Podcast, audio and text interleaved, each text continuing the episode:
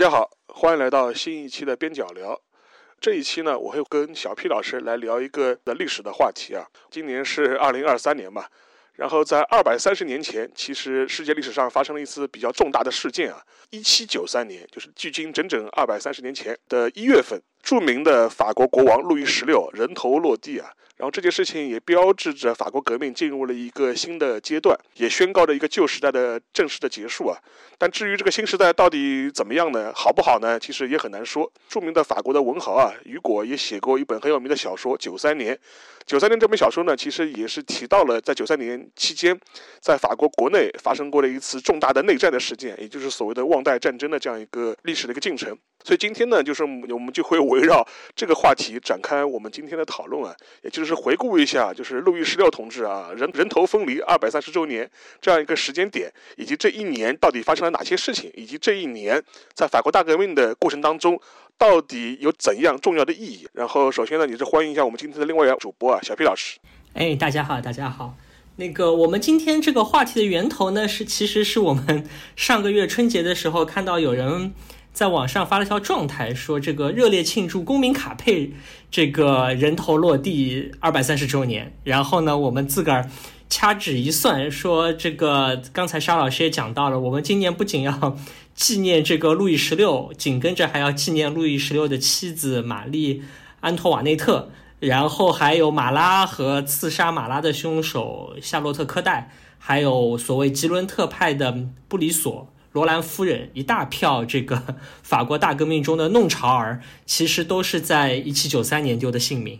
还有那个嘞，还有我们著名的那个菲利普平等同志的。对对对对对，这也是也是在也是在九三年底的时候掉了脑袋的。是是是，所以今年我们后来一算，说哎，这个这一年好像这个掉脑袋的人有点多。其实是因为。啊，我相信大家以前在教科书上其实都是学到过一些法国大革命的内容，但是呢，对于大革命的过程不是很了解，觉得好像就是一个啊逐渐激进化的过程，但是当中的每一年发生了什么，搞得不太清楚。那偏偏呢，九三年这一年好像是有很多啊特殊之处，就像我们刚才讲的，又有国王掉了脑袋，又有这个激进的这个啊民粹分子和杀掉民粹分子的这个女刺客的故事。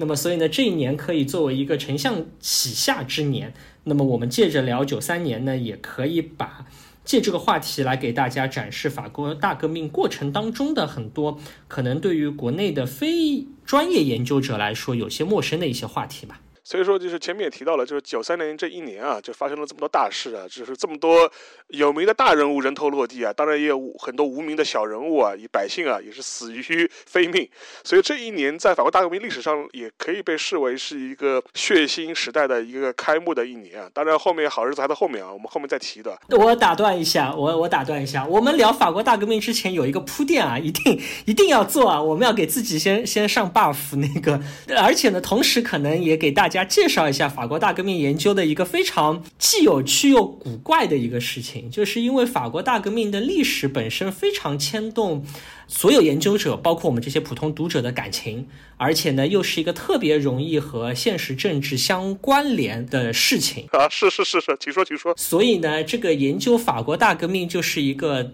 搞键盘政治学和键盘历史学，不要说键盘政治学、键盘历史学，包括专业的最有声望的历史研究者，其实也很容易把这个法国大革命的历史研究搞成一个这个政治战队的一个研究。所以，我们看到现在国内很多的法国大革命史啊，大家把这个书买来，先看那个序言，序言通常就是一段战队史的这个回顾。先得跟大家讲，把这个大革命的战队史给捋一捋，然后大家心里有数啊。我我我这本书是站在这个战队史的哪哪一侧，或者说我们这个本书的作者是一个屁股坐在哪里，可能才能够。帮助大家来来来了解这个后面的内容。那从我们的角度来讲呢，我个人觉得这个事情蛮蛮没劲的，搞战队。但是呢，不可避免的，可能先给大家一个很很快速的一个个介绍吧。就是我们其实国内的读者最熟悉的关于法国大革命的叙事呢，是一个唯物史观的观点。大家如果还记得教科书当中有很多什么资产阶级革命啊，这个派代表小资产阶级，那个派代表大资产阶级啊，等等等等的话术。这个呢，其实也是法国大革命研究的正统，因为啊，法国这个资产阶级国家在二战结束的时候，实际上大革命研究是法国左翼史学最最重要的一个研究重镇，所以呢，唯物史观也是法国国内研究这个和解读法国大革命历史的一个标准的路径。所以我们很熟悉的像勒费弗尔啊，或者索布尔啊这样的一些国内都已经有引荐翻译的那些书，大家把那个书拿来一读，发现哎，这个唯物主义的这个味儿挺冲的。有有的时候你觉得好像比我们的教科书写的还要 还要刻板，但是呢，这个其实是法国国内的一个啊官方话术话语体系是这样。那一直到一九八零年代以后，才开始引进了很多所谓的修正主义的史学研究。那么，所谓修正主义，就是提出了很多局部的一些质疑和怀疑。比方说，我举个非常典型的例子：大革命之前，有很多修正主义史学的研究者就指出说，法国的工商业者其实政治观念是很保守的，没有什么革命热情。不要说什么资产阶级很有这个革命热情，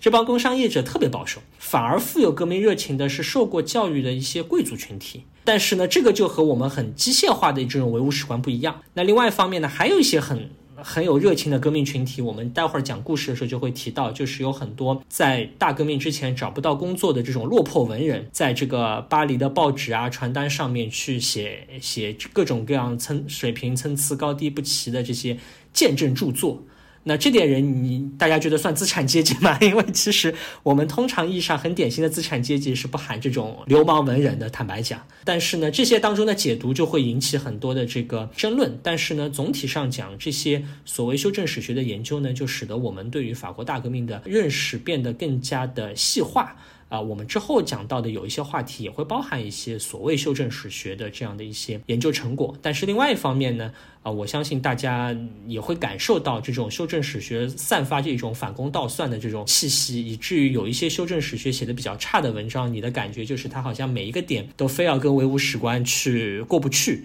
啊，非要把这个传统的这个标准的这个叙事给颠覆掉才才乐意。但是最后所有的东西都颠覆了之后呢，并未见得能够营造出一个全面的或者是融贯的一个解释。这个也是很多修正史学的一个固有的问题吧。对我们更多的话还是从那个事实的层面出发去捋一下啊。当然的话，就是我们各自都有各自的好恶，这也很难避免。而且更何况前面毕老师也提到了，就是因为整个法国大革命史研究啊，它跟现实政治的关联度太大，就是说无论是在欧洲还是在我我们这儿的都一样的。所以说有很多现实的映射的东西啊，也是很难完全避免吧。然后的话，就是我们捋一下九三年这个时间点啊，一月份的话，就是前面也提到了，就是路易十六他的出逃之后，他被审判，然后最后也是被砍了脑。来送上了断头台。其实我们都知道，他实际上面呢，他这次审判的一个直接导火索是他之前他有一次呃非常拉胯的出逃事件啊。这次出逃事件的话，呃，整个过程也是非常的，就是匪夷所思啊。就是这样就觉得堂堂一个国王出逃，就是你应该精心计划啊，精密筹备，结果整个跑的过程是非常的荒腔走板。对，我觉得就是路易十六的这个跑路的过程本身，其实很体现。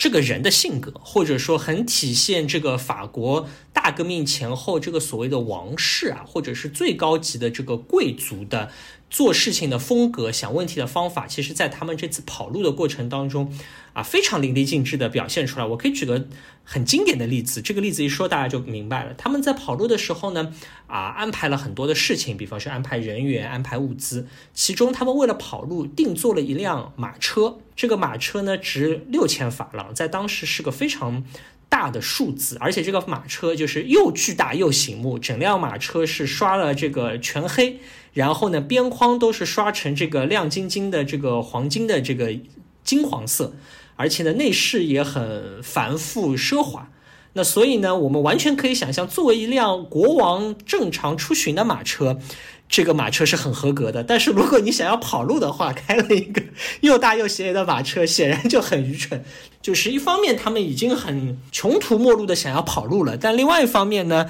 这些原来当国王的时候的这些花架子也好，他们的这种奇怪的自尊心、奇怪的这些繁文缛节呢。哎，一样不能少。这些东西呢，他们在做的时候呢，不可避免的觉得也是他们要要要要做的一部分。其实他们出行一开始那天，我们可以先简单讲一讲他们的这个出行的过程吧。他们实际上是在一七九一年的六月份的时候呢，路易十六终于忍受不了他和革命者和巴黎人民之间的那些相爱相杀的这些啊故事，于是呢就决定跑路。那么决定跑路了之后呢，他在六月二十一号的白天呢，六月二十晚上就跑路了。跑路的这个过程出乎意料的顺利，因为他们带了五六个王室的成员和这些家仆，然后偷偷摸摸的从皇宫里面逃了出来，居然没有被任何人发现。当中呢，虽然小小的耽搁了一些时间，但是呢，成功的从这个王宫里面给逃出来了。只不过就是当他们沿途去往这个法国东北的时候呢，半路上被人发现了。发现的原因其实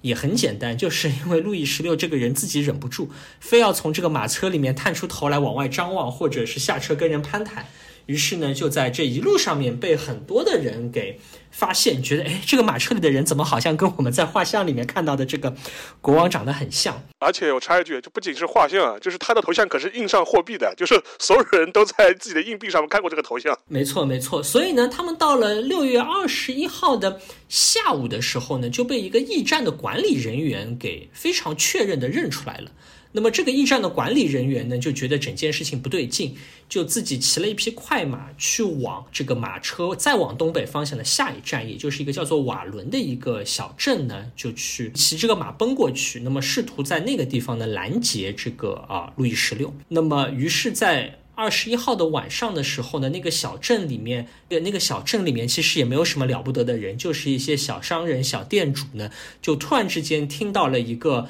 非常令人震惊的消息，说国王大人带着他的车驾出现在那个镇外，而且呢，好像是逃出来的。这些一点都没有见过的本地小市民就遭遇了巨大的震撼，那么就慌毛手毛脚的请国王在他们的那个小酒馆里面去住一晚。那么到了第二天的早上呢，情况就完全不对了。其实前一天的晚上，他们也不知道该怎么办，因为国王在他们面前发表了一通言论，就是说：“哎呀，这个巴黎的市民怎么怎么不好呀？我要来寻求这个忠臣义士的这个支持呀，有的没的的，说了一通鬼话呢，就把这点小市民给唬住了。但是到了第二天早上，情况就完全不对了。第二天的早上，有几千名民兵被动员起来。当天晚上，听说国王跑路被发现，当时很多的市镇都。互相派了这个信使，在那天晚上骑着快马，啊，互相的报信，还有很多的城镇是敲了那个警钟。于是呢，在瓦伦周边大概五六十公里范围内的所有的啊小的乡镇，其实都被动员了。每个乡镇可能派了三五百、一两百的人往瓦伦镇来赶，以至于到了二十二号的早上，其实。这个路易十六早上一觉醒来，就发现有几千个 民兵拿着这些比较粗劣的这个武器装备，就守在这个镇外面。那显然就不足，就要阻止这个国王进一步的跑路。所以呢，这些市民呢，或者是民兵呢，就在高呼“国王万岁”，又高呼说让国王回到巴黎。最后，毫无疑问的，国王就灰头土脸的回了巴黎。那同时，其实巴黎城内也一片大乱，为那天晚上发现国王跑路了。这个城里面也陷入了巨大的这个恐慌和混乱之中，然后出现了很多的阴谋论，出现了很多私下的串联，但同时呢，也有很多比较精明的这些当时的革命家就意识到一个问题，就是我们可以把国王这个包袱给甩掉了，因为大家突然之间意识到说，哎，没有国王，我们巴黎也运转的很好，为什么我们还要把这个国王给赢回来？那么这种要把国王给切割出去的这种信念也得到了加强，所以说等到国王灰头土脸的回到巴黎之后呢，就遇到的就和跑之前更不同的局面，也就是说，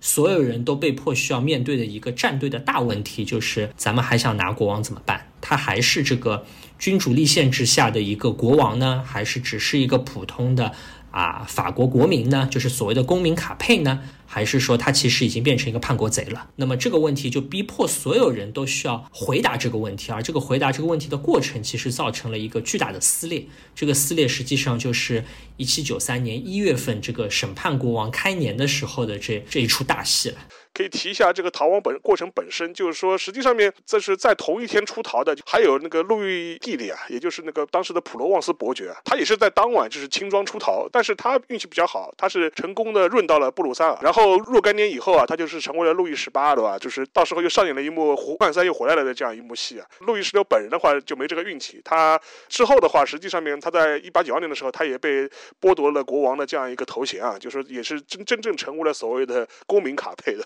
对，因为路易十六呢，刚才忘了说了哈，路易十六在投在出跑之前，其实还。告了一个非常恶心人的事情，就他留了一封信。不，那封信当中呢，就说：“哎呀，之前所有我要支持的革命的事业都是都是违背我的本心的，我内心好痛苦啊！” 诸诸如此类的，写了一堆有的没的的这种屁话。但是呢，这些话其实显然是对于革命有很强烈的这种敌意的。那么由此导致的结果呢，是他六月份出逃，还散发出对这个宪法的一个巨大的敌意。到了九月份的时候呢，宪法真的通过的时候呢，哎，路易卡佩同志又又签了那个信，表示自己支持宪法，所以大家就愈发觉得这哥们是一个靠不住的人，这个人的这种软弱无力和这个优柔寡断。你说啥就是啥的这种感觉就愈发的明显，当然越到后面就变成国家公敌了。那到了到了审判他的时候呢，那就不仅是他留的这封信了，后来还发现了另外一个更刺激、更劲爆的东西，就是当时在杜伊勒里宫检查的时候，发现了一个所谓的铁柜，在铁柜里面呢，发现了啊，路易十六和很多人的通信往来。这里的通信往来既包括和这个境外势力暗通款曲的一些内容。还包括一个非常致命的，就是和一些所谓的革命志士之间，比方说我们米拉波同志有很多的这个书信往来，导致大家就发现啊，原来你米拉波表面上面是一个支持革命的人啊，实际上还跟国王写了很多有的没的的这些话，后来导致米拉波的这个骨灰从这个先贤祠里面拉出来，也是这件事情的后话。那么，但是呢，因为发现了铁柜，证据确凿，就导致审判国王的这件事情就变成一个就是完全无法避免之事。那么，但是呢，真的在审判国王的时候呢，就有很多种不同的理论说法。一种理论说法是来自于当时还默默无名，但是将来就要一举这个奠定自己的这个短暂的伟大声望的圣茹斯特同志啊，圣茹斯特同志的这个。发言的这个主要思想就是国王是国家的敌人，我们不需要审判他，我们已经在。啊，历史上面通过大革命已经审判过他有罪了，所以我们现在只需要去决定怎么处罚他就可以了。罗伯斯比尔呢，虽然是个学法律出身的人，但是他的理论基本上也是也是这么一个话术吧。路易本人实际上面在这样一个一月份的审判过程当中呢，是坚持一点，他第一点的话，他就是说那个铁柜事件里面的那些信啊，一无所知的，就说我完全不知道，就是彻底否认。另外一点的话，他会。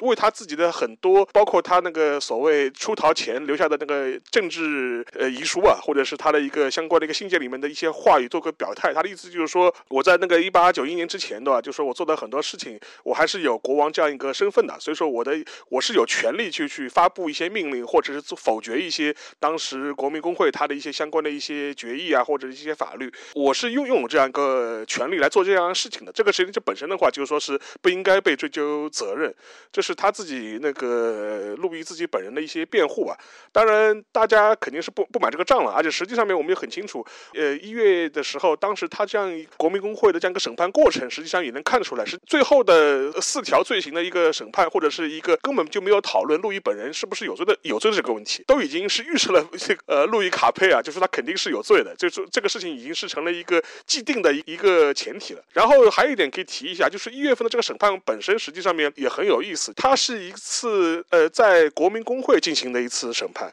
七百多个就是说相关的一些代表，他们是一起来做了一个公审，然后是以那个投票的方式来呃来进行这样一次审判的。而且这一次那个审判投票，它是一次记名投票，就换句话说，这七百多个人是要通过这一次的投票本身来来彰显自己的政治态度。这一点的话也是非相当致命的，尤其是在当时这样的政治气氛之下，就说如果是不记名投票，那还可能还会发生一些变化或者是一些变数啊。在当时的话，在记名投票的这种政治压力之下，哪怕是一些同情国王的一些吉伦特派的这样一批人的话，实际上面在这种气氛之下，其实也很难做他们自己的一些政治上的表态。对，因为实际上审判国王这件事情本身呢，刚才没有详细的讲，就是一个所谓国民工会的这些弄潮儿们之间的一个战队。因为罗伯斯比尔也好，圣茹斯特也好，马拉这样的一些。更加激进的一些革命者都有一个非常强烈的这个诉求，是要求立刻的把国王给执行死刑。但是呢，我们一般称之为吉伦特派的这些人呢，啊，在是否要执行死刑的这个问题上面，会有更多的这个犹豫，或者是或者甚至是想要来开脱这件事情。这些都是后来吉伦特派的那些人自己掉脑袋的伏笔。但是呢，在当时有很多的这些争议，包括刚才沙老师讲到的，说是通过这个国民会议的这个公审的方法，本身也是公审本身，或者说在国民会议审判本身，也已经是一个啊非常技术性，但是有很明确内涵的含义了。因为吉伦特派当时还提出的另外一个诉求，就是说，如果我们要审判国王的话，应该来搞全民公决。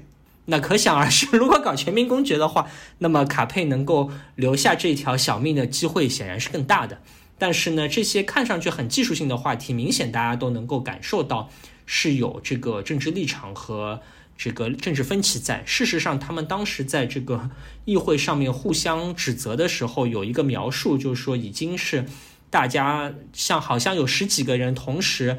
发出最大的声音，在互相指责和互相指责对方是。国家的叛徒互相指责对方在搞阴谋，是以这种很紧张和很焦灼的状态来决定怎么样来审判国王的。当然，审判的结果就是啊，国王是以一个既不那么悬殊又不那么这个微小的差异，最后被判了死刑。然后的话，我们可以把最后一个审判的结果跟大家说一下。实际上面，他这一次审判的话，国民工会是，呃，向代表们提了四个问题，然后四个根据这四个问题的答案来确定公民卡佩的命运啊。第一个问题就是说是路易斯卡佩啊，也就是路易十六本人，是否犯有阴谋侵犯公共自由和攻击国家安全的这个罪行，就是还是不是？这一个问题的话，当时参加那个国民工会投票的一共有七百零八人，七百零八人。然后的话，在这个投投票结果是，就是回答是的是六百七十三票。就是换句话说，是绝大多数的国民工会的代表确实承认，这个他觉得路易十六的很多行为啊，确实是威胁到了共和国的安危啊，或者是都是威胁到当时法兰西的安危啊。这个这一点上面，实际上面是比较一致的。当然，后第二个问题就是说，是对于那个路易卡维的判决啊，是不是要进行全民公决，是还是不是？然后是其中啊，投票赞成的，就说是支持进行全民公决的是两百八十六票。两百八十六票，然后是反对的是四，反对的是四百二十三票，当然其他的就是弃权，其他的就是拒绝或者弃权，呃，然后从这一点来看的话，实际上面也能看出来，就是当时的吉伦特派的话，实际上面他们还是倾向于做那个所谓的全民公决啊，只不过最后的一个投票结果嘛，还是屈居一个相对的少数。然后第三个问题，呃，路易应该判什么刑？应该判什么刑？这个投票就比较有意思了，主张投票那个是无条件死刑的是三百六十一票。呃，赞成那个其他刑罚的，就是除就除了死刑以外，其他刑罚的是二百九十票，还有的其他票数，就是其中有一票是有些人是主张就是有条件的死刑，然后是二十六票，然后还有人是投票是缓刑的，就死缓的，是四十四票。换句话说，如果你把那个赞成有条件死刑、死缓和其他处罚人加在一起的话，其实跟无条件死刑的那个票数是非常非常接近的。这就是前面小票提提到的一个接近又不接近的这样一个一个一个投票数。最后一个问题就是说，是你就是路易十六的那个判决执行的话，需不需要暂停，还是要继续下去？是投票赞成那个暂停的是三百一十票，然后投票反对的是三百八十票。所以说，然后其他的就是去钱。在从中的话，我们能看出了一些比较微妙的一些票数的差异啊，也反映出当时那个国民工会内部的一些政治派别上的一些划分啊。而且有一点的话，呃，我们可以稍微提醒一下。当然，我们在教科书里会提到所谓的吉伦特派啊，什么当时的山岳派啊，或者是平原派啊，这些派系本身本质上也是一个非常模糊的一个概念。它跟现在政党投票或政治立场划分的话，其实没有这么明确的。呃，我们可能以原来你在高中课本里你就知道什么吉伦特派啊，就山岳派啊。啊，或者后面的雅各宾派啊，及我前面提到所谓的平原派啊，我们可能先要帮听友们简单梳理一下吧。要不我们先帮大家简单的复习一下吧。这个事情呢，说起来就就比较费劲了，因为大革命时期当中的政治派别实际上是发生过啊很多次的偏移的。有一些当年的在八九年、九零年的时候的革命志士，到了九一年、九二年的时候，已经变成反动头目 和这个国家的这个这个公敌了。但是呢，总体上讲，可能我们最简单的来讲呢，就是说，当时在整个的国民工会当中呢，大家可以想象成一个，大家想象成一个剧场，有这个从左到右的这个一席呃席位，然后呢，也有从高到低的这个席位。那么在这些席位当中呢，有一群人是坐在习惯性的会坐在这个议会的这个比较高的这个。呃，位置上的，那么因为他做的比较高，所以呢，往往就会被称之为叫做山岳派，因为他们做的很高。而这些山岳派呢，通常大家会指代为是在法国大革命过程当中的一些比较激进的左翼，或者是偏向于民粹的这样的一些。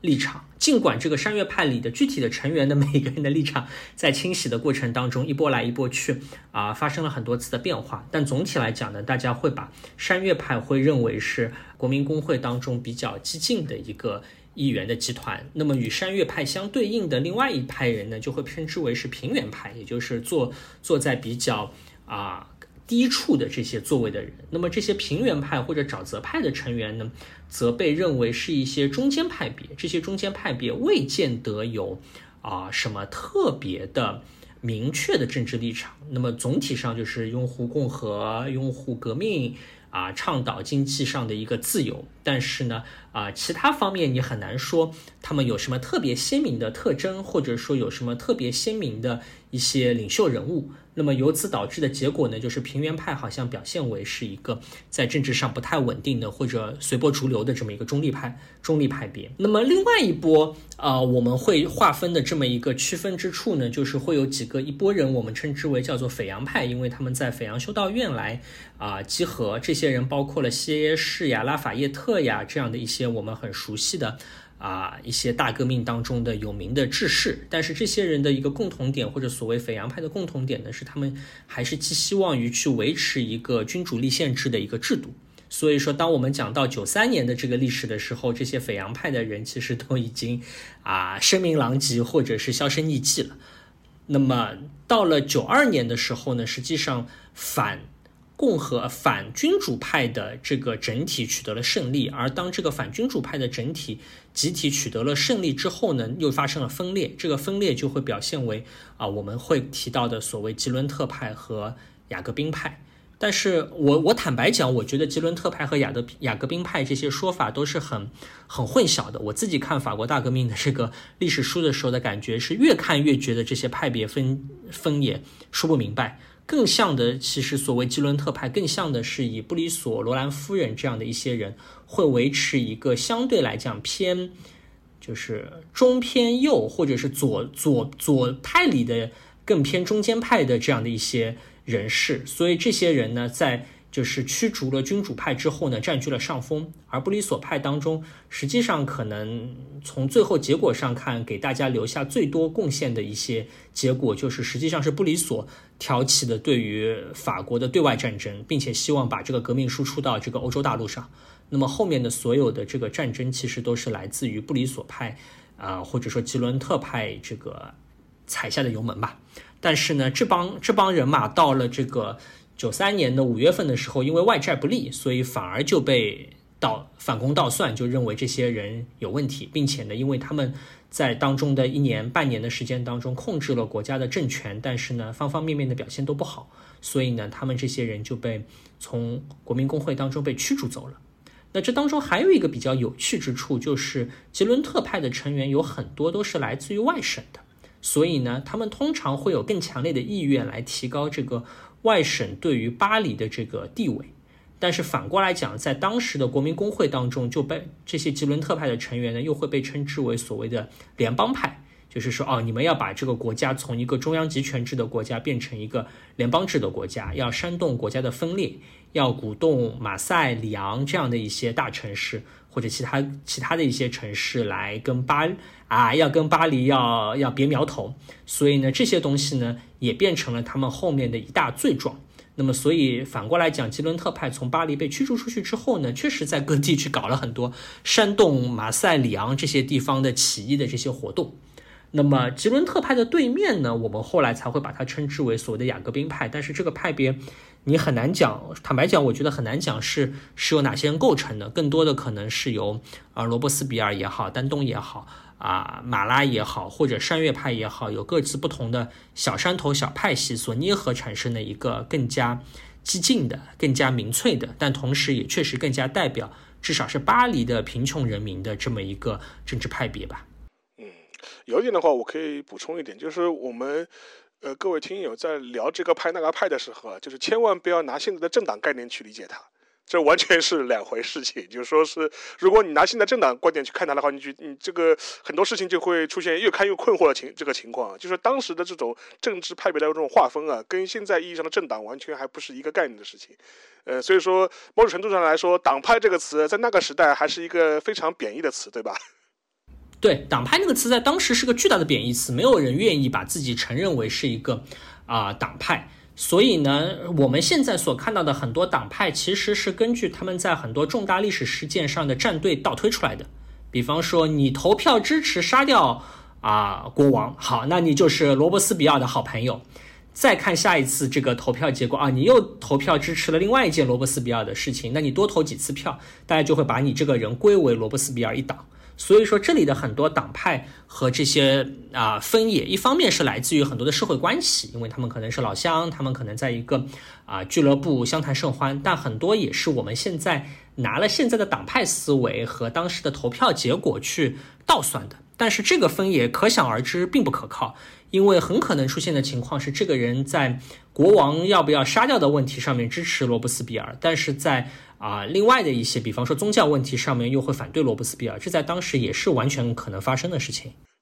到了执行死刑的那一天呢，实际上路易十六本人还是比较冷静和体面的，或者说是以一种比较镇静的状态去啊上了断头台。但比较有趣的一点是啊，有一些别的地方提到说，在路易十六的这个刑场上面啊。就是说，当这个路易十六被砍头的时候呢，实际上是全场一片的静默。但是很快就有人在那个地方高呼说：“祖国万岁，共和国万岁！”并且呢，还有一个观察者呢，就观察到了更加不体面的场景，说当时的刽子手就开始按照杀人的惯例开始叫卖路易十六的这个头发，还有很多的商贩呢，就在那个被斩首的尸体旁边呢开始卖蛋糕，就是这些这个杀人之后的。对这个吃人血馒头的这种乱哄哄的场景呢，并不因为你是路易十六就可以得到豁免，还是这样子的一个乱糟糟的场面。而这个乱糟糟的场面呢，在之后的这个一七九三年还会一遍又一遍的发生。我们讲路易十六讲的比较多啊，但我们这个一七九三年还很长。我们再往下说，下一件事情呢，其实是伏笔吧，也就是所谓的反法联盟的成立，在一七九三年的二月的时候呢。这个战争被进一步的扩大化了，有越来越多的国家卷入到这场战争当中来。尽管战争的起因，坦白讲，很大程度上我觉得是布里索等等这些所谓吉伦特派或者布里索派的人自己倒腾出来，为了很多政治利益倒腾出来的一个事儿。这个一八九三年的二月一号呢，英国和荷兰就对这个呃法国宣战了。那么由此导致的一个结果，就是在一七九三年的二月份颁布了一个非常著名的三十万征兵令，而这个三十万征兵令的一个直接结果呢，是我们接下来要讲的另外一个比较重要的一个话题，就是南部或者说是西南部的旺代的叛乱事件。因为有一点的话，大家可以有个概念啊。因为我们讲很多法国大革命的时候，总归会讲啊，人民群众风起云涌，揭竿而起，走上街头，然后革命的那个情感非常高涨。但实际上面，我觉得有的时候肯定要做区分的，就是到底是法国人民革命情绪高涨呢，还是巴黎人民革命情绪高涨？这肯定是两回事情，而且有的时候是完全是互相冲突的两两件事情。对，所以我们其实可以借着旺代革命的这个。呃，或者不叫忘带革命，忘带起义，或者忘带内战啊，这取决于大家各自不同的这个立场。来看看法国的农村是怎么看待这个问题的。实际上，在法国的农村，对于巴黎的这个革命事业呢，有几个非常非常巨大的不满。第一个巨大的不满就是刚才已经讲到的国王被杀掉了，因为很多的这个农村的这个农民还是很爱戴他们的国王的。第二个非常大的一个问题就是之前出现的这个教士的这个宣誓问题，也就是说要把原有的天主教会给干掉，并且要求所有的教士要来向这个新的革命政府来进行宣誓。那么有相当多的这个地方的教士呢拒绝了宣誓。这个数量是远远超出巴黎的那些革命党的预测的，那么导致在法国全国各个省当中，每一个省可能都有三分之一到三分之二的这个基层的教师成为了这个不宣誓派，而在各个省当中呢又有不同，巴黎和巴黎周围的这些省呢不宣誓派数量较少，但是还有一些省它的不宣誓派的数量呢是非常多的，那导致就是在啊国王从国王出逃到国王被审判。当中的这几个月当中的另外一个穿插其中或者贯穿其中的法国大革命当中一件大事，就是大家对于这个教士宣誓问题和如何处理这个教会和教士问题存在着巨大的一个分歧。那么第三个很大的分歧，就是在外省的农民看来，大革命当时的一个巨大的成果，就是推翻了所有的这些封建的啊陈科科。苛捐杂税和那些封建的这些特权，因此呢，农民就以为说自己以后再也不用交税了，因为我们的主子已经没有了。对，闯王来了不大娘的。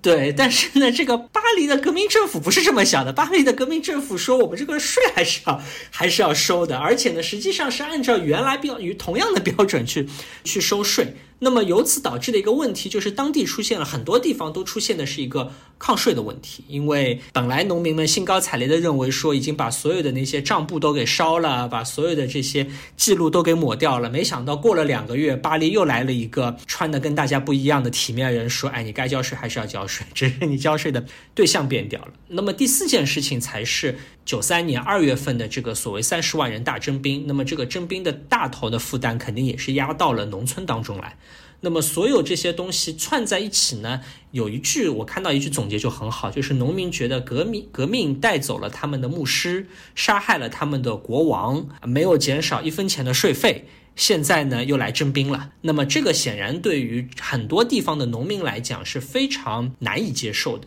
那么并且赶上因为国王被杀，很多的贵族在各地都要在煽动这个所谓的复辟或者是这个叛乱。那么，因此，这个农村地区的不满也就和贵族的煽动两相结合在一起呢，变成了一个非常轰轰烈烈的这个旺代的这个起义吧。那这个历史可能。很多人不太熟悉，反而是看过雨果的《九三年》这本书的人，我相信印象会很深。因为整个《九三年》这本小说的一个很核心的这个线索就是发生在旺代的。但是如果没有看过这本小说的听友们，可能如果对于大革命史不太熟的话呢，就未见得知道说这场叛乱，或者是以旺代为代表的这个农村地区的叛乱呢，其实是法国大革命在九三年、九四年的时候的一个非常重要的一一件大事。可以简单提一下九三年他这样一个故事背景，就他是一个双男主的这样一个设定啊，就是说，就是一方的男主是呃，就是一个可能是亲革命的一个侯爵吧，然后还有一个是他的一个亲戚，还身边有一些友人，可能彼此之间也有很强强的这种亲戚的亲友的这种关系。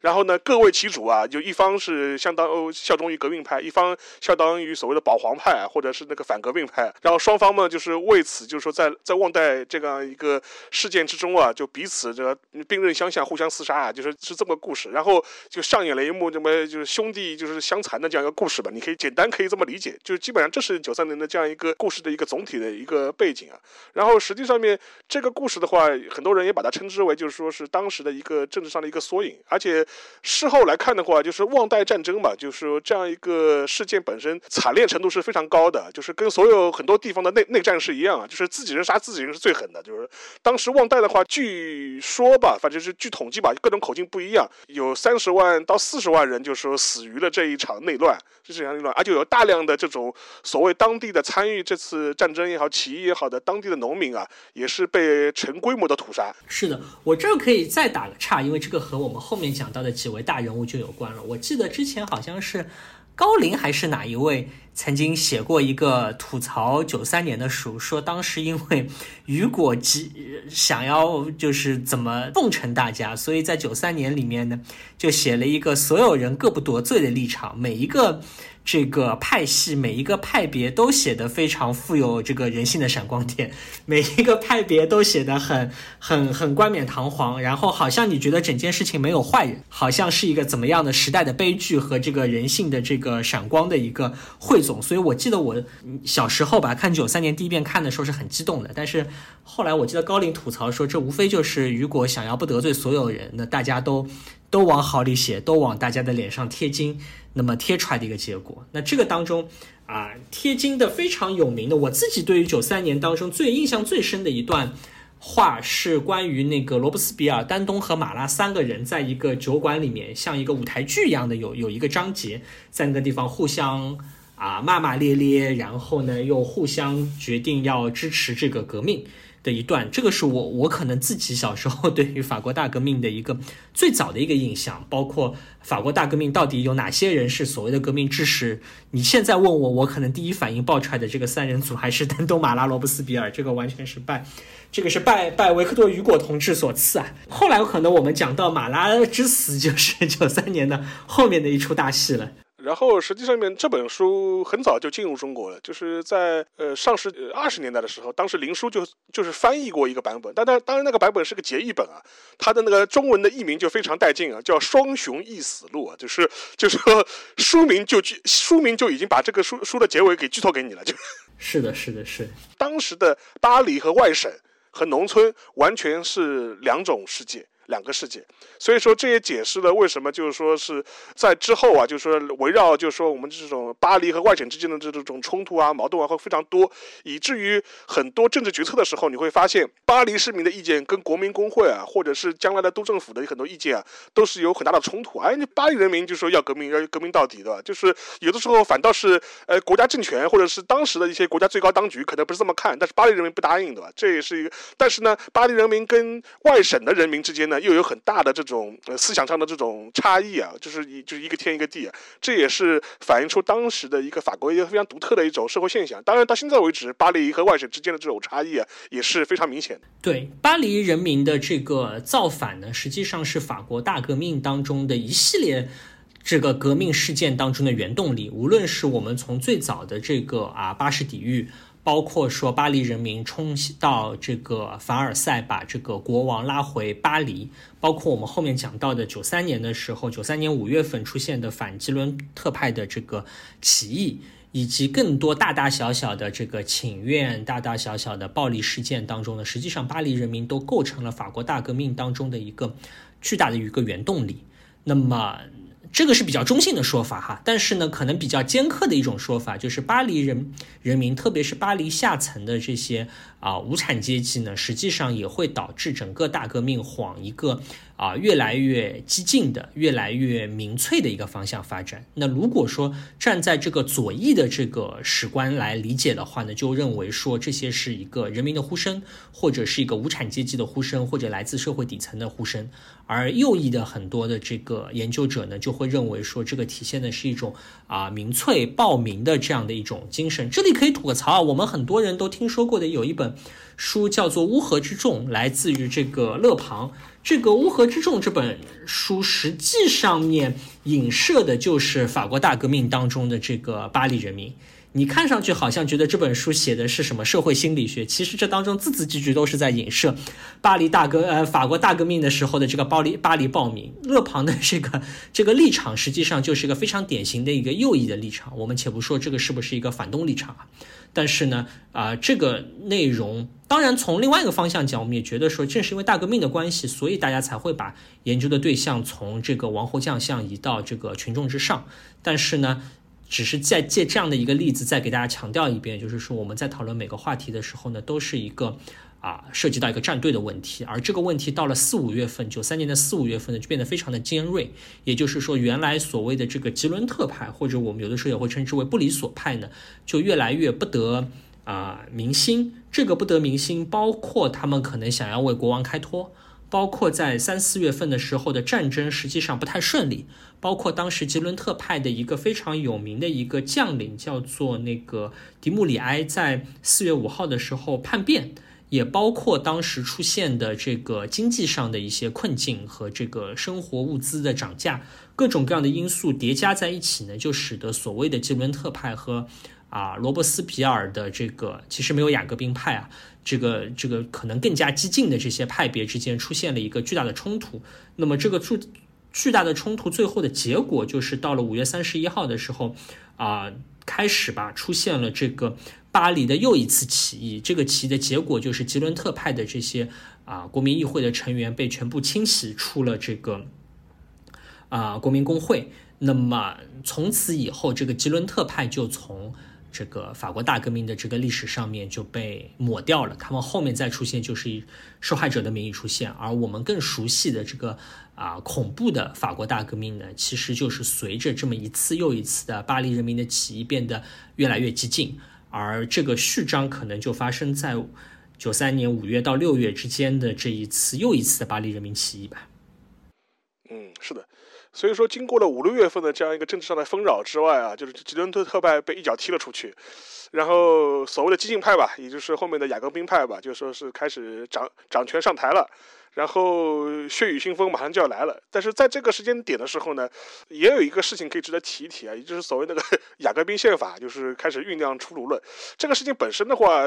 你事后来看的话，算算不算是一点正面的遗产呢？就是说是在这个血雨腥风之下。这个宪法实际上是在啊吉伦特派当时占据上风的时候开始酝酿的，也就是说，这个宪法的初稿其实是来自于孔多塞。在一七九三年的两三月份的时候呢，拿出了一个初稿。那么这个初稿颁布了以后呢，可想而知的造成了非常多的讨论和分歧。有些讨论是有意义的和很深刻的，有些讨论纯粹就是出于政治立场的分野，在那个地方打口水仗。但是无论如何呢，这部宪法的这个草案的公布呢，激发了大家很大的这个政治讨论的热情。这个政治讨论的热情，直到五六月份基伦特派被赶走之后呢，所谓的雅各宾派的这些政治领导人呢，还是继续推进了这部宪法的这个表决和生效。所以说，到了一七九三年年中的时候呢，就公布了九三年宪法，或者也有人称之为是雅各宾宪法。这部宪法啊，实际上可以被称之为是在当时最最。先进的，或者说是最最积极正面体现出啊启蒙运动精神的一部宪法，都在这个里面。因为这部宪法明确的规定了社会的目的是公共的幸福，明确的规定了人民主权的地位，扩大了这个投票权，扩大了这个公民的权利，并且呢，也抹除了那些所谓的神权的一个内容，并且还规定说全体公民。和他的这些地位啊，他的利益啊，完全是应该由法律来得到保障的。那么，所有的这些内容呢，就使得我们说的九三年宪法或者雅各宾宪法呢，变成了一个一直到现在大家还是会认为是启蒙运动的一大一大正面成果。那么，唯一一个。不大不大开心的一件事情呢，是这个宪法颁布了三个月之后，就就被宣布，因为啊当时非常焦虑的一个政治环境，所以这部宪法就被搁置起来了。那实际上这个搁置是一个无止境的搁置，从此以后这部宪法与其说是一部实实在在宪法，更像是活在大家心中的一个啊梦中梦中情人的这么一部一部宪法，体现了很多。浪漫化的或者美好美好化的想象，想象说也许法国大革命可以变成一个怎么怎么样的样子，当然最后没有变成。那这里还有一个可以讲的一个事情啊，大家看很多法国大革命的书会会发现，当然我个人把这个总结为是一个闹剧啊，就是说关于这个宪法到底是谁的宪法，是有很多人要来争抢这顶金霸王宝座或这个小王冠的。有一些人就认为说这个宪法是孔多塞。的成果是吉伦特派的成果，最后却被卑鄙无耻的雅各宾派的人给篡夺了、摘桃子了。那么这是一种说法，但另外一种说法呢，就是反过来就认为说，哎，孔多塞和这个吉伦特派当时的这些东西还会更加的反动一点，或者更加偏向于这个。啊，有产阶级一点，而所谓雅各宾宪法当中的那种彻底性，或者雅各宾宪法当中对于平民的这种关注，实际上是啊雅各宾派的成果，而不是啊所谓的孔多塞的成果。那当然，双方都能讲出很多的这些理据啊，但我觉得这种。非要在这么混乱的这个场景下面，还要再为自己 涂脂抹粉的来争夺这么一个虚荣的这么一个位置，本身也是大革命历史当中诸多闹剧的一部分。但这是我个人的观点，我觉得这些都是闹剧。嗯，五六月份这个风波啊，就是稍见平息之后啊，七月份就一波未平，一波又起啊。我们著名的那个马拉同志啊，就是说 也是被暗杀了嘛。然后他的马拉之死，实际上面由于那个。雅克·路易·大卫的那幅名画就是永垂世间，对吧？所有人都不知道马拉是谁的，看到这幅画的时候，大家都知道，哎，这个就是这个躺在浴缸里的这个人，对吧？就是就是马拉的，以至于人让所有人都对这幅画特别熟悉，以至于对马拉这个人人物的形象似乎也被建立起来了。然后可以顺顺便提一句啊，就是马拉他之所以要泡在浴缸里，是因为他当时有非常严重的皮肤病，知道吧？就是说他必须要泡在那个浴缸里面，就是说是那个浴缸里面是放了很多那个治疗他皮肤病的一些药剂啊，以至于他天天泡在浴缸里。治疗他的皮肤病，以至于他最后也是死在了浴缸里，被刺杀了。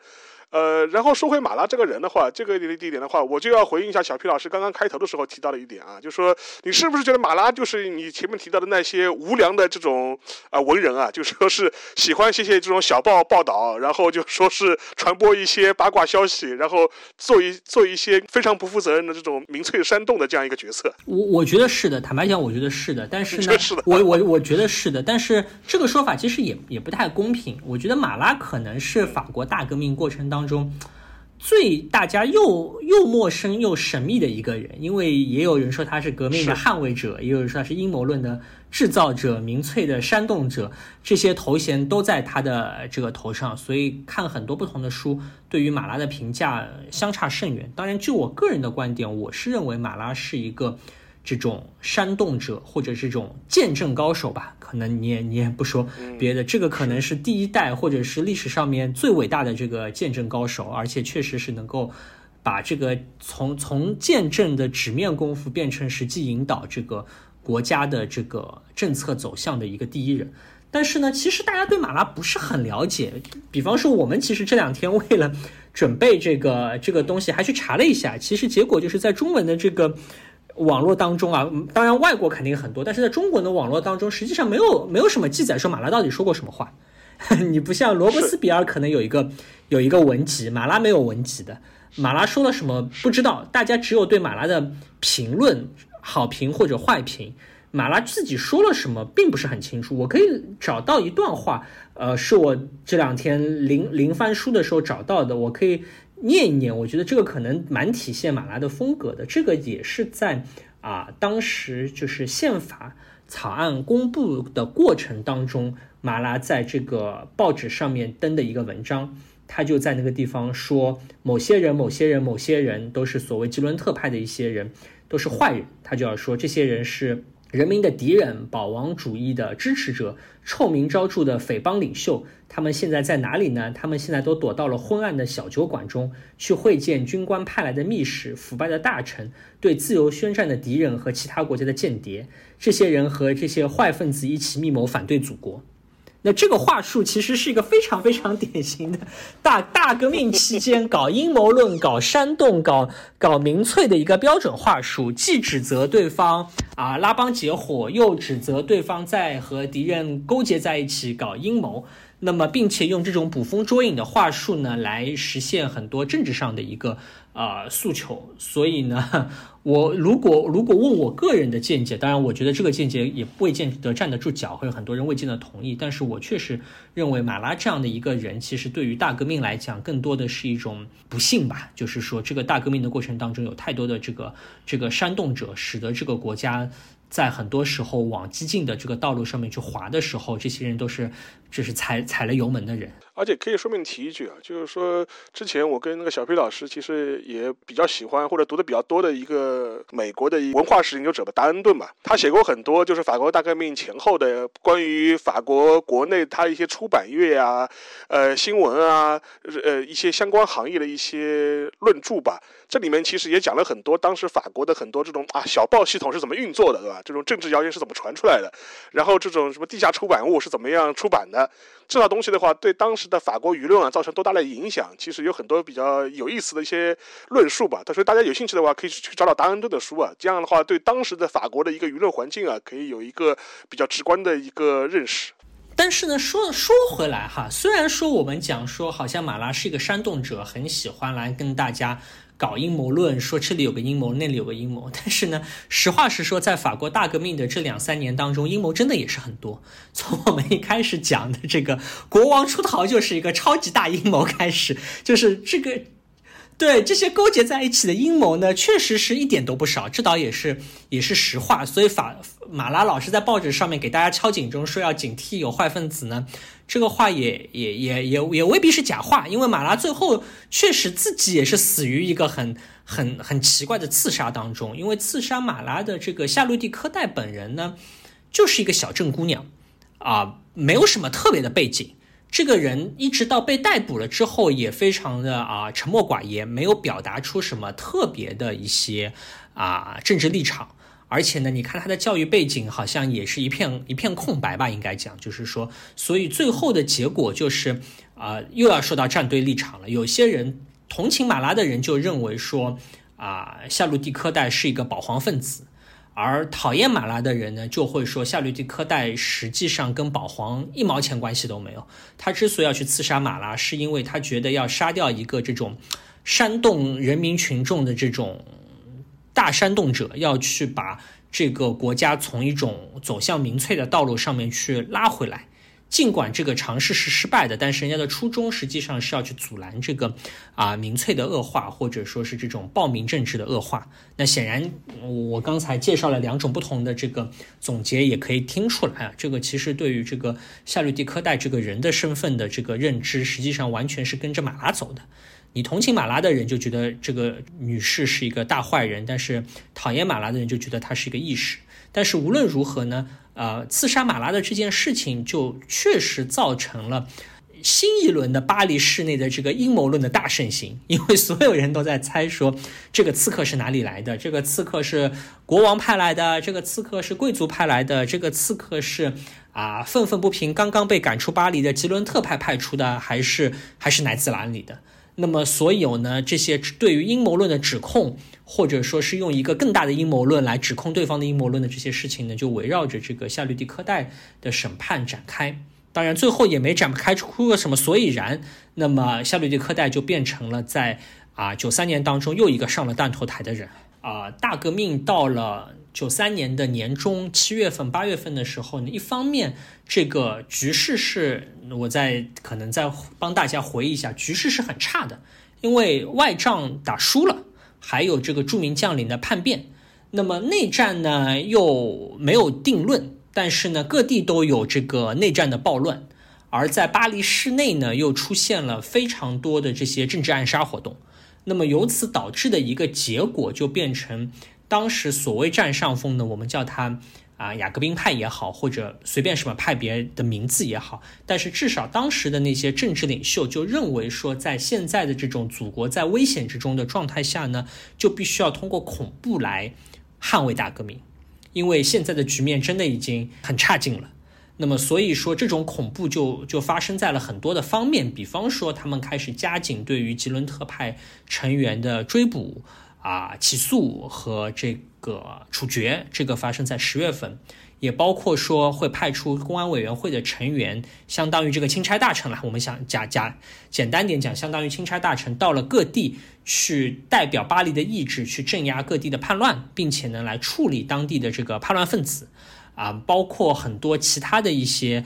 更加强有力的或者更加粗鲁野蛮的这么一些这个执行手段。包括在巴黎的这个城内去处决一些这个各种各样的罪犯，避免这个罪犯闹事等等的这样的一些行为呢，就被啊越来越多、越来越频繁的使用，或者我们可以说这种恐怖政治的这种啊手段就被制度化。那这个制度化，刚才讲到的，在室内的最后的结果，就是我们刚才讲的吉伦特派或者啊布里索派的这些人呢，后来在九月份、十月份的时候呢，陆续被抓回了这个巴黎。有一些人逃掉了，孔多塞一直在四处东躲西藏，但是大多数人被抓回了巴黎之后呢，进行了审判，并且判决死刑。那么很快就把这些啊布里索派的人都给处决掉了。那么包括啊我们非常有名的吉伦特派的一呃一个代表叫做罗兰夫人，就是那个什么多少自由自由多少罪恶假汝之名行事，其实就是他上这个啊断头台的时候所说的话。这件事情也发生在这个一七九三年的年末，而。其实我们所谓的恐怖政治，九三年的恐怖政治在巴黎呢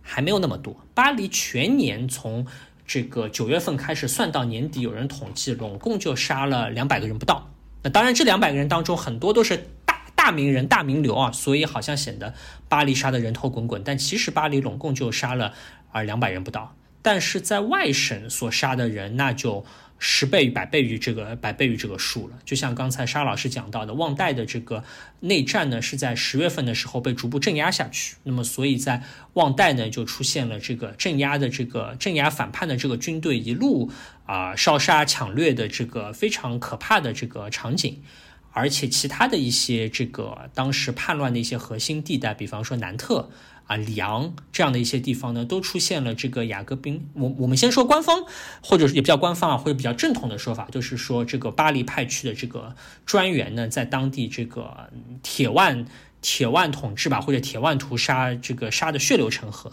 那当中我们后面可能讲到这个傅歇同志，这个也会在这个时候这个登登登上历史舞台。当然，可能还有一些我们又要讲了修正史史学的一些研究，就认为说，其实有很多的这种仇杀。未见得是一个政治上的因素，很多的仇杀本身可能只是当地的很多家族世世代代的世仇。那么现在借了一个政治上的一个由头，那么趁着这个巴黎城头变换大王旗，或者说巴黎派到当地的这个钦差一会儿一个说法的这个混乱不堪的这个局势，那么本地的这个家族就要这个来报这个上辈子八百。辈子之前的仇就要借着这个由头来报仇，那么相互的仇杀当中呢，就是最后的杀伤当中的很大一部分其实是来自于这种仇杀，而未见得来自于所谓的雅各宾的这个有意识的这个恐怖。那当然，这个也是修正史学当中的另外一些观点了。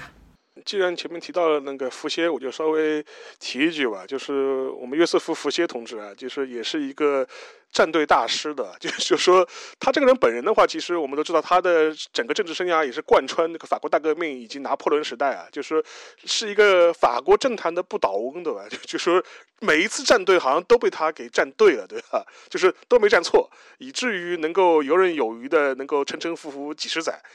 呃，这是在九三年啊，一七九三年这个时间点的话，当时我们福歇。约瑟夫·福歇当时他也是国民工会的代表，然后在一月份的投票当中呢，他也是投票赞成了那个处决那个路易十六啊。但是当时至少在此在此那个之前吧，他一直是被认为他是属于吉伦特派的。就在投票之前，他曾经还跟周围的就是说是友人啊，信誓旦旦的表示，他说他反对处死那个呃国王。但是呢，就是讲完这话之后嘛，第二天马上就改变了主意啊，然后加入了所谓的弑君者的这个团队啊，就然后他为了为此，曾经还写过一本小册子，就是解释他这样一种行为啊，就是讲他当时的一个审判的这样一个过程啊，关于他自己怎么样看待呃路易卡佩啊，他他的这样一个审判的过程，这一点就能看出福歇的他一个。呃，变变色龙似的这一种这种政治上的一种特性啊，以至于在之后的几十年也显现特别明显。然后到了到了一七九三年的年底，他又在前面我们呃提到的，就是在外省的这种镇压的过程当中呢，就大显身手了一把。然后当时他是被派到里昂去了，带了两三千的所谓的巴黎革命的军的这种部队啊，然后去里昂去镇压当地的叛乱，也是实行所谓的恐怖统治啊，在里昂杀的血流成河。当时很多人的记载，他当时。的一些做法，现在听起听起来也是非常的害人啊。他就是我们现在有的时候会说，我们某国会搞炮决，对吧？炮决 用炮来处决。当时的话，我们的伏羲就已经开始做这个事情了。他当时他是用那种那种散弹炮。去炮弹去处决大批大规模的处决反所谓的反革命分子，整个过程呃非常的残忍，而且他认为就是说他认为这种处决方式比较有效率，相对于断头台，所以说在短短那个几个月当中呢，就基本上就杀了两三千人在里昂。然后整个里昂街头呢也是风声鹤唳，然后他也就此确立了他自己的所谓的这种革命的坚定性啊，以至于在后面的国民工会内部嘛，获得他自己的政治资本，也以这个名声啊，在督政府、执政府以及第一帝国时期啊，都是出任所谓的警政部长，就是以出手狠辣，呃，就是而著称啊，也是从此也树立了自己一个地位。这哥们后来的命运可能更加为大家所知吧，或者说可能熟悉拿破仑历史的人，听说这个约瑟夫歇的这个大名也会恨得牙痒痒。这是感觉，但是呢，这个人当年发家的时候，在一七九三年的时候呢，其实这个人可以再补充两点，一个是他是个南特人，换言之，其实在旺代起义的时候，他老家就是在旺代附近的地方，所以这个人其实 离当时的这个啊起义的所在地非常的密切，或者说旺代的起义本身对他也造成了一定的刺激。还有一个呢，就是这个人是一个非常非常敌视天主教的人。所以说，在当时法国一七九九三年后面要开始就是成系统的、成规模的去扑灭天主教的时候呢，这个傅歇也是急先锋。所以你可以想到，我我我自己的一个感觉是，这个人可能在一七九三年的时候还是一个非常粗野、急躁，但是呢又很。又很热忱，又非常做事情不择手段的这样的一个人，我我个人坦白讲，未见得觉得他不像再过几十年真的变成一个官场老油条的变色龙的形象，而那个时候可能就是在这种时代急转急剧转变的过程当中，这种人运气好，因为他的这种莽撞、莽撞、急躁、急进的这么一个性格，呃，赢得了这个时代的爱吧，或者说变成了这个时代当中能够脱颖而出的人。是，然后除了就是我们前面提到的，就是说在外省大规模镇压之之外啊，就是说，其实，在年底这个时间点的话，其实九三年在巴黎市内啊，其实也有很多我们前面提到的一些知名人物啊，继续人头落地啊。就是另外一点的话，就是说不得不提，就是我们的玛丽安托内啊，就说是我们路易十六的夫人吧，太太啊，就说是我们著名的这位来自哈布斯堡的这个女王啊，就是也是被砍了头。这个事情本身的话，实际上面也是非常悲剧性的一个事件。然后，因为马洛安特内围围绕他的很多这种八卦啊、传闻啊，其实也非常多。有一点值得一提的是，就是他虽然在革命之前会被认为是所谓的赤字夫人啊，也是被打上了很多奢侈浪费的这样一种标签，呃，但是在尤其是在一八九一年到一八九三年这个时间点的话，呃，他的很多行为你会发现，他反而比路易十六来的更果决，就是哪怕是在做一些我们要逃啊，或者是我们要呃争争一口争一口气啊，就是要搏要搏一搏自己最后的这种呃这种。生存的这种经历的时候，他会很多表现啊，很多态度啊，往往会表现的比路易十六更加的果决，更加的坚决，甚至有的时候会显得比路易十六更加的体面。是路易十六这个人的悲剧性当中的很大一点是来自于是一个懦弱、犹豫、纠结、摇摆不定，你说也行，他说也行的那种人。可能作为一个普通人，这个性格还挺挺好相处的。就是老好人，就是老好人。对对，如果是我们自己的朋友，可能会觉得这个人还挺好相处的。但是这个人作为国王，尤其是在这种激进的年代的一个国王的时候呢，这个性格会害死他自己。那么马这个安托瓦内特呢，就是一个。我觉得就是个没什么水平的一个这个高级高级贵族，从小接受的教育呢，也就是贵族那一套的教育，也没有更高的水平、更高的认知。但是确实做事情下定决心这方面呢，要比要比路易十六要强多了。但是呢，这个也是我我个人的观点，也是这种一个傻傻乎乎的或者水平中规中矩、中等偏下的一个贵族小姐，莫名其妙的被扔到了一个这么大的舞台上面。然后呢，也没有能力，也没有准备，就被迫扮演一个特别重要的角色。那最后果然还是演砸了。那那演砸了也没办法，只能陪着这个王位一起一起上断头台嘛。他的最后的死亡的场景还是比较凄惨的，因为他最后的话，他整个被关押的状态已经是没有了贵族的待遇啊，也没有所谓的皇后的待遇，过程就处决前的一些经历非常的凄惨，因为他最后他的儿子也被他从身边带走了嘛，也就是后面的路易十七嘛，当时等于是他的儿子也不在身边，然后就被这样子送上了一个断头台，而最后的话，他整个一个身体状况也非常的糟糕啊，就是很多人也回忆过他，就是他当时的话人已经非常的消瘦了，然后整个头发也都是一下子就全全白了，当时他他自己人还不到四十岁，而且还有非常严重的妇科病啊，然后但是在关在牢里的时候，他也得不到相关的一些医治啊，然后连换洗的衣服可能都没有，所以说是一个比较凄惨的这个这样一个状况，就是被送上了这样一个断头台，然后他死的时候大概只有三十七岁嘛，只有三十七岁，等于然后说，呃，被处决之后，这个事情本身。呃，也被视为是一个就是法国大革命的一个比较血腥的这样一种标志吧。嗯，这里还可以补一句啊，刚才忘了说了，就是这位这个王后还有一个名台词，就是当年法据说在法国老百姓面包都没得吃的时候，他还来问说为什么大家不吃蛋糕？对，为什么大家不不不吃蛋糕？但这个应该也是谣传。至少这个话是没有很很强有力的证据，而是一个巴黎的一个街头巷尾的一个啊背后说领导坏话、背后说王室坏话当中的一个一个笑柄或者例子。实际上啊，路易十六和那个玛丽呃王后呢，实际上在大革命之前的一个非常。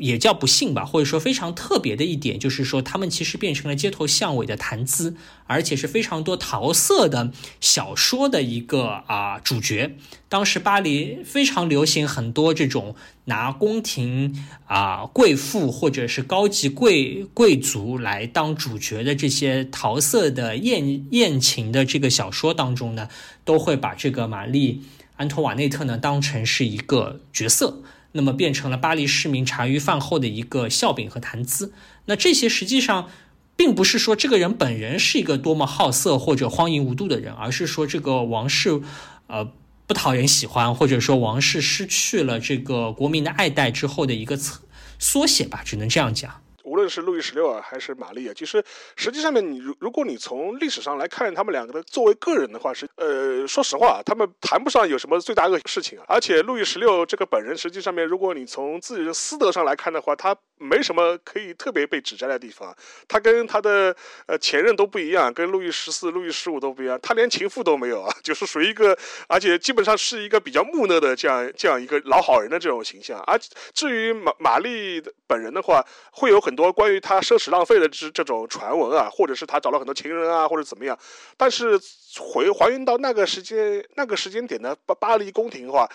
玛丽的很多行为其实也谈不上多么的过分或者多么的夸出格和夸张，只能说他是一个当时法国王室的一个平均水平，就是既没有特别好，也没有特别坏，就说是就是谈不上罪大恶极，只不过他是被安排在了这样这样一个比较悲剧性的时代啊，就是要为。整个波旁王朝从路易十四开始的这种奢侈浪费，就是要总买单，这是一个百年积弊啊。然后只不过是在他们这对夫妻的手手上面，就是突然爆发了，以至于他们根本没有能力去应对这个事情。对，我觉得这个就是大革命的时候的一个老话题。你说这些人冤枉吧？也冤枉，因为其实这两个人自己本人未见得是坏人。但是你说他不冤枉吧？那毕竟这两个人他所代表的或者所象征的，实际上是法国长期以来的旧制度当中的一系列的黑暗和击毙。最后呢，这些账等于是算到了这两个人头上。所以呢，我我我觉得这个可能是大家在理解大革命的时候，可能两种观点都对，对吧？我们如果只只聚焦于个人，非要把这个人说的如多么的黑暗或者多么的这个啊坏败坏，背叛国家也未必成立。但是另外一方面呢，你说这点人真的是啊全然冤枉呢，好像也不那么对劲。就是我们换句话说，就是你要负你的政治责任，对。对，那么还有还有一个也也要负这次责任的人，就是那个我们正好可以提一提的，就是咱们那个菲利普平等同志，对吧？奥尔良公爵，奥尔良公爵，奥尔良公爵，对，奥尔良公爵这个人物也是非常非常有意思的，就是他后面也是被叫，也就是所谓的路易菲利普，就说是奥尔良公爵这样一个头衔，其实如果熟悉法国历史的话，都会都很清楚，他是一个非常重要的一个最大的贵族的这样一个头衔——奥尔良公爵。然后的话，他跟那个路易之间其实也是有血亲关系的，是有血亲关系的。哥们比较有意思的一点是什么？他先是在一七八七年的时候，当时与因为与路易十六啊，就是有呃政治上的一些冲突啊，所以说他已经等于是被逐出了宫廷。但是呢，他始终还是保持了这样一个当时法国最高等级贵族的这样一种身份。然后在三级会议之后呢，他突然就是有一个政治上的一个一百八十度的一个转变啊。他虽然是最大的贵族的代表，但是他宣称我要支持那个平等，我要支持那个国民议会，然后宣布放弃自己的贵族头衔啊，改名叫菲利普平等。他真的要平等啊！这是这是我我以后我以后就是管自己叫平等了。所以说以至于自己也成为了呃国民工会的代表。在我们前面提到的1793年1月份的路易十六的审判过程当中呢，他是投票支持死刑的，是这么一个角色，知道吧？原来是法国最大的、最高等级的贵族，对吧？然后跟路易十六是血亲。然后在革命当中啊，就是选择支持呃所谓的第三级的代表，然后加入国民议会，然后然后成为了国民工会的代表，然后支持处死自己的国王，是这么一个角色。但是这个哥们儿比较有意思的一点是什么呢？他在一八九三年年底的时候，居然这么快也迎来了自己的死亡，也自己也也被呃砍了头。然后当时的起因是他的儿子，据说是跟随着当时的呃迪迪莫里埃这个将军啊一起叛逃了。然后他等于是被追究了连带责任，说你儿子叛逃了，你也不是什么好东西，对吧？就说，你不要以为你自己宣布放弃了什么贵族头衔，你就能够跟我们混在一起，你还是不改贵族的本色，对吧？你是潜伏在革命队伍中的反动派，对吧？然后以这个罪名就是被被斩被砍头了。是，所以那当然最后多多提一句啊，他的儿子后来又又又回到了法国，成为了这个后面后面那一茬的这个故事里的主角，但这个。平等，菲利普呢，或菲利普平等呢这个人呢，就也变成了很多阴谋论当中的一个主角，因为这个人的这个立场转变过于突兀，然后呢，在很多时候的表现呢，好像又过于的出跳，这个过于的这个抢眼，所以呢，就一直有谣传，就认为说他是很多的这个阴谋当中的背后煽风点火的人，那么希望能够在路易十六。变成国家公敌的时候呢，来窃取这个这部分的这个革命果实，或者说是这个王室遗产。当然，最后这些阴谋是不是是真的也不得而知。但反正啊，这也是一七九三年可能最后吧，这一年最后，呃，几个上了断头台的有有有名有姓的大人物了。因为其实那个菲利普平等啊，就是说他的这样一种政治上的一种摇摆，就是。就一方面就是前面小 P 也提到了，很多人认为是不是一种政治阴谋，就是说他他是不是自己想当国王的，就是把路易十六干掉之后自己伺机而动啊，说不定将来自己能够当上法国的国王。另外一点的话，也可以说他可能也是一种政治上的一种投机的这种行为啊，是不是也希望知知道啊革革命大势以来啊，然后在此之间啊如何能够讨得一份呃就是获得一份生机啊，作为一个大贵族，这为为自己找后路是一种政治投机。但是我觉得像他这样一种。有贵族身份的人，甚至是高级贵族，然后在整个革命当中啊起起伏伏，然后希望能够求得一线生机的这种情况还是挺多的。只不过他自己是这么快就玩砸了，对吧？就是不到一年之不到一年，自己也追随自己的好好兄弟啊，路易十六一起一起掉了脑袋。对，基本基本上到了一七九三年末，一七九四年初还留在巴黎上蹿下跳的贵族，实际上这个死亡率就已经直线上升了。就是在在九一年、九二年，大家还要维持君主制的这种温情脉脉的这个全国大团结的这个局势下呢，有很多的贵族，其实你也不能说是统战对象了，但是至少是一个呃很多心心向革命的贵族，还是一个受欢迎的一个形象。但是呢，到了这个大革命越来越激进，或者说大革命越来越代表这个平民的色彩越来越重的时候呢，这些贵族总有总有那么一个露出马脚的机会，就就被干掉。所以，如果我们事后诸葛亮的来看，实际上在呃九三年可能是这些贵族逃到国外里通外国的最后机会。但是如果他们没有抓紧机会逃跑，那他们可能在九三九九三年跑路，到了之后的某一次复辟的时候。在打着贵族的旗号招摇过市的回法国，可能是，就是事后来看啊，大家如果以后穿越到这个法国大革命的年代，变成一个贵族的话，这可能是一个比较明智的一个选择，但是呢，啊，以当时代的人当然不可能知道后面发生的这些事情的话呢，其实到了九三年末，这些贵族的处境其实已经变得非常困难了。有很多的这些贵族，或者说是依附于这个贵传统的贵族体系、旧制度体系下的人，到了九四年一七九四年的时候呢，都会迎来自己的这个末路啊。所以说，九三年就是在一片。人头滚滚之中落了幕啊！但是我们也很清楚啊，就是九四年，就一七九四年啊，好日子还到后面呢。就说是个这个事件还没完呢，就说九四年更加杀，更加杀的血雨腥风啊。所以说，更加杀就这备战备战恐怖统治，对吧？我们这个我们前面讲到的，无论是吉伦特派被清洗，雅各宾派啊上台，无论是这个啊恐怖统治慢慢的制度化。啊，无论是杀人杀得越来越肆无忌惮，无论是这个巴黎市内的还是在外省，杀人越来越不讲程序，越来越肆无忌惮，其实都是在为九四年的真正的大恐怖在在埋伏笔。这还只是一个备战阶段了。一七九三年，它可能不是杀人最多的这样一年，但是它肯定是一个具有转折性的一年。正是有了一七一七九三年的这一系列事件，导致了在九四年的恐怖时代就是上演到了一个数量上的一个最高峰了，数量上的最高峰。当当然，后来在一七九五年迎来了一个物极必反的这样一个转折的这样一个过程。所以说，我觉得我们事隔啊二百三十年啊，回顾这样一个时间点本身的话，我觉得更多是希望给大家提供一个观察法国大革命的这样一个视角吧。然后通过这一年的这样一个梳理，能够让我们回头看一看，就是二百三十年前，就是在法国啊，在巴黎啊，就说是发生的这一幕幕这种悲欢离合的这种人间 悲喜剧吧。而且我们都发现，回头这一年的。话每一次的政治选择，每一次的政治站队啊，其实都是一次身家性命的赌博。是最后啊，我们讲了整个一七九三年全年，最后讲一个结尾吧。这个就是所有的埋伏笔的最后埋伏笔，在一七九三年的这个十二月份发生了这个土伦战役的这个终局。有一个叫做拿破仑的这个炮兵军官解放了这个土伦，这个事情在一七九三年看来，其实是整个法国啊大革命期间对外战争的一个转折的缩影。非常困难的这个外敌入侵的这个被动挨打的这个时代结束了。但是呢，我相信当时没有人能够意识到，这个土伦战争最后冉冉上升的这个炮兵军官才是终结大革命的一个。最终的答案。